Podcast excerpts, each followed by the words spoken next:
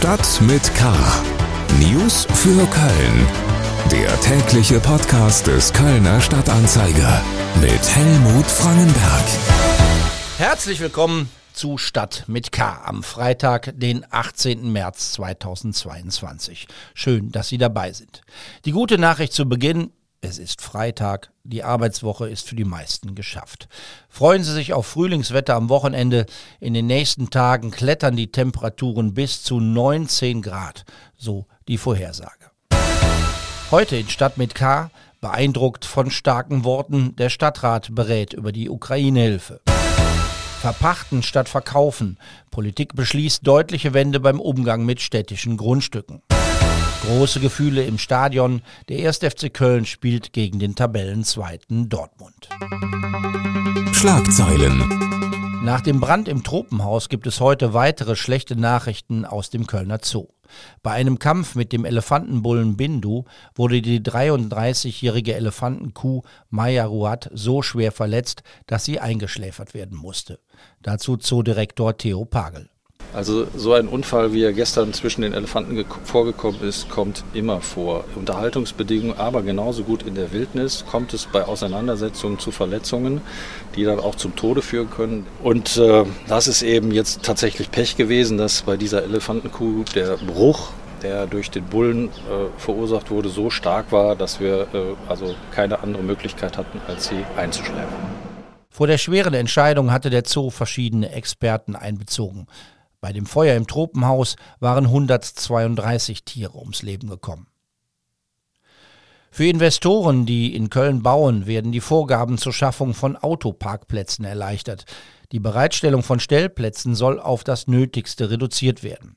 Der Kölner Stadtrat hat erstmals eine eigene Stellplatzordnung beschlossen. Bislang war das Landessache. Die neue Verordnung will zudem neue Anreize für umweltfreundlichere Lösungen schaffen. Da geht es zum Beispiel um Carsharing-Angebote und Ladestationen für Elektroautos. Unbekannte Täter setzen in Köln Rolltreppen in U-Bahnen außer Betrieb. Die KVB registriert mehr als 600 Fälle pro Monat. Mutmaßlich handelt es sich um Taschendiebe, die das ruckartige Stehenbleiben der Rolltreppen ausnutzen, um Menschen zu bestehlen. Die KVB, die in Köln für 260 Rolltreppen verantwortlich ist, bittet die Fahrgäste um erhöhte Aufmerksamkeit. Die Anlagen werden nicht zerstört, weil aber bei jedem Stillstand ein Monteur losgeschickt werden muss, sei die Personalbelastung hoch, so die KVB. Russland hat seine Angriffe in der Ukraine fortgesetzt. Der Krieg und die Folgen waren zentrale Themen bei der Sitzung im Kölner Stadtrat. Wir kommen zu den Themen, über die wir etwas ausführlicher sprechen. Köln. Noch heute an Tag 22 des russischen Angriffskriegs gegen die Ukraine sind wir alle bei den, mit den Gedanken bei den Menschen, die jetzt in diesen Minuten um ihr Leben fürchten, die für ihr Land kämpfen oder ihr Heimatland verlassen müssen. Mit diesen Worten eröffnete Oberbürgermeisterin Henriette Reker die Sitzung des Stadtrates im Gürzenich, um gleich danach Irina Schumm das Wort zu erteilen. Schumm ist Generalkonsulin der Ukraine, also die diplomatische Vertreterin ihres Landes in einem Bezirk, zu dem auch Köln gehört. Es folgte eine kurze, aber doch recht beeindruckende Rede der Diplomatin. Ich danke der Stadt Köln allen Bürgerinnen und Bürgern der Stadt für diese beeindruckende Welle der Hilfsbereitschaft und Solidarität mit meinen Mitmenschen. Danke, dass meine Landsleute, die ihre Häuser wegen des Krieges Russlands gegen die Ukraine verlassen haben, sich hier nicht nur sicher, aber auch willkommen fühlen. Herzlichen Dank dafür. Schumm war nicht nur gekommen, um sich zu bedanken. Sie forderte auch, sich weiterhin klar und mit konkreten Maßnahmen gegen Russland zu positionieren.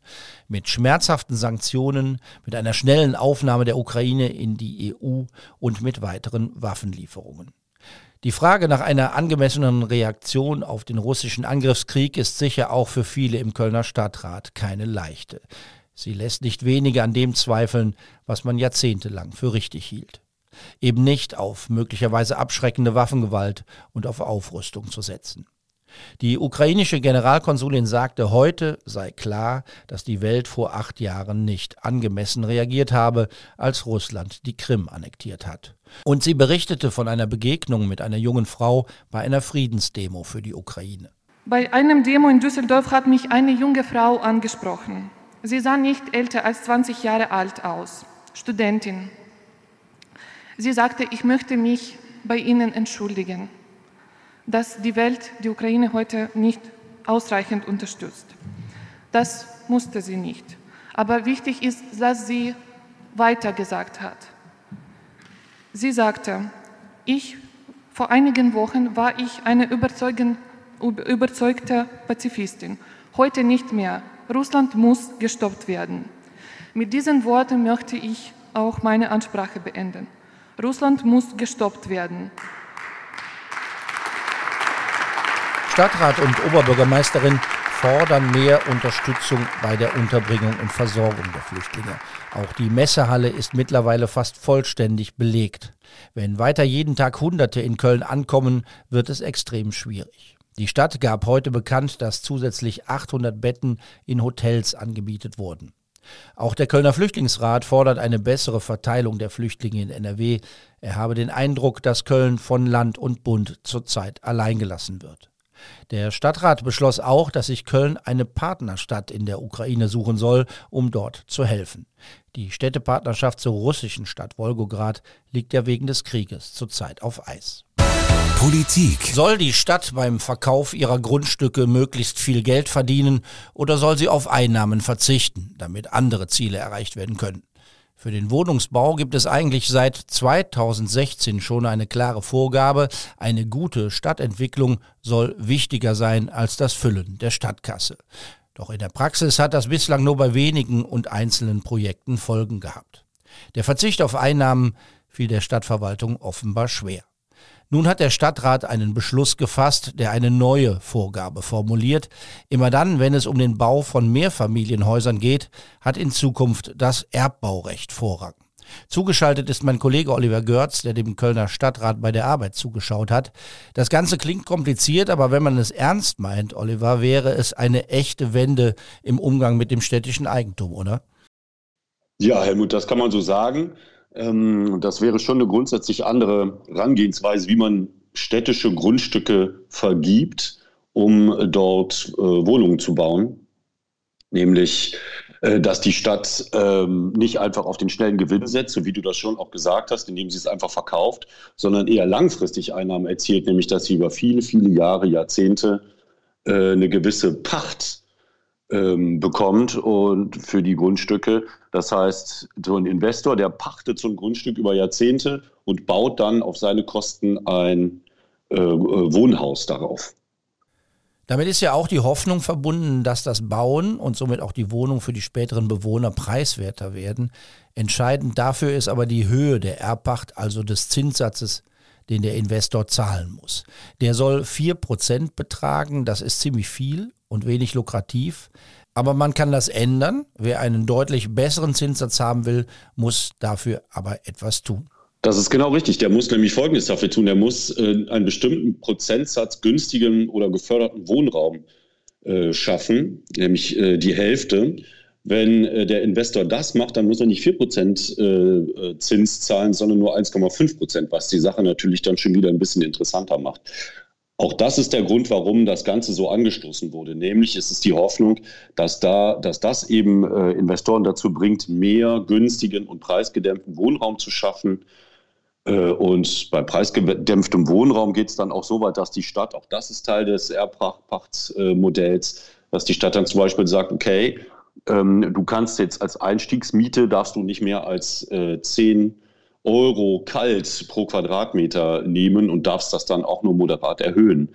Ähm, das ist natürlich auch der Hintergrund. Ne? Man möchte gucken, dass die Leute halt billig wohnen äh, können und die explodierenden Mieten ein bisschen im Zaun gehalten Also es gibt 30 Prozent sozial geförderten Wohnraum und dann nochmal zusätzlich diese 20 Prozent preisgedämpften Wohnraum. Der Stadtrat hat das gestern beschlossen mit klarer Mehrheit. Das wäre vor ein paar Jahren wahrscheinlich noch undenkbar gewesen. Was sagen denn die Parteien zu ihrem Beschluss? Sehen die das auch als gravierende Wende? Ja, die sehen das als gravierende Wende. Die sprechen von einem, wie Sie das sagen, Paradigmenwechsel. Also es haben außer der FDP und der AfD haben da alle zugestimmt. Äh, auch zum Beispiel die CDU, die solchen Vorschlägen immer so ein bisschen skeptisch in der Vergangenheit äh, gegenüberstand und sah sich auch so ein bisschen genötigt, sich zu erklären. Da war die Rede davon, äh, man solle jetzt nicht Angst haben, dass hier der sozialistische Wohnungsbau in die Stadt Einzug hielte. Das wäre doch alles, äh, alles ein, gutes, äh, ein gutes Vorhaben, ein gutes Projekt, um günstige Mieten zu schaffen. Äh, die äh, FDP, FDP zum Beispiel hat dahingegen Angst davor, dass das Investoren abschrecken könnte, dass äh, die dann erst gar nicht in die Stadt kommen und erst gar keine Wohnungen bauen. Und damit liegt die FDP auch auf einer Linie mit dem Haus- und Grundbesitzerverein, der auch schon vor der Ratssitzung äh, vor solchen Dingen gewarnt hat und dass dann junge Familien aus der Stadt verdrängt würden oder erst gar nicht in die Stadt kommen. Herzlichen Dank. Wir werden das beobachten. Oliver Görz über den Beschluss des Stadtrats, in Zukunft Grundstücke für den Wohnungsbau vorrangig in Erbpacht zu vergeben und nicht mehr zu verkaufen. Wochenende. Spitzenspiel am Sonntagabend vor großer Kulisse. Der erste FC Köln, diesmal mit einer leider längeren Verletztenliste, empfängt am Sonntag den Tabellenzweiten Borussia Dortmund und 50.000 Zuschauer dürfen rein ins Stadion. Nicht nur Trainer Steffen Baumgart freut sich. Wir reden von Emotionen, wir reden, äh, wir reden von, von, von allem, was Fußball ausmacht. Und das ist ein Spiel, das ist das, was Fußball ausmacht. Aber das ist ja das, also nochmal, ich darf vor 50.000, das Wetter wird immer schöner, ich darf vor 50.000 unten am Rand stehen und darf eine Mannschaft betreuen. Also, was soll ich sagen? Soll ich, also mehr grinsen kann ich nicht, auch wenn man es mir nicht immer anguckt. Und das ist das, was ich mir immer geträumt habe, immer gewünscht habe als Spieler schon. Äh, und dann wünsche ich das als Trainer auch. Und äh, das, was wir mittlerweile haben, ist, wir können auf Augenhöhe agieren. Wir gehen nicht in das Spiel, um irgendwelche Favoritenrollen zu verteilen, sondern wir sind zu Hause und das muss zu sehen sein. Und ich sag's nicht zum ersten Mal heute, ich möchte dieses Spiel gewinnen. Und das muss zu sehen sein. Ob es klappt, werden wir sehen. Und das werden die Jungs auch raushauen. Und dann gucken wir mal. Aber so wie die Jungs arbeiten, so wie die Jungs marschieren und jetzt nicht nur dieses Spiel oder die Spiele davor. Leute, lasst uns Spaß haben. Mehr geht nicht. Hoffe ich. Anpfiff ist am Sonntagabend um halb acht. Was kann man sonst noch so tun an diesem Wochenende? Am heutigen Freitagabend kann man sich in der Kölner Innenstadt mal in eine ganz andere Welt begeben. Wenn man will, dem Alltag ein wenig entfliehen oder auch ganz bewusst in einer besonderen Umgebung über diesen Alltag nachdenken. Die christlichen Gemeinden in der Innenstadt laden ein zur langen Nacht der Kirchen.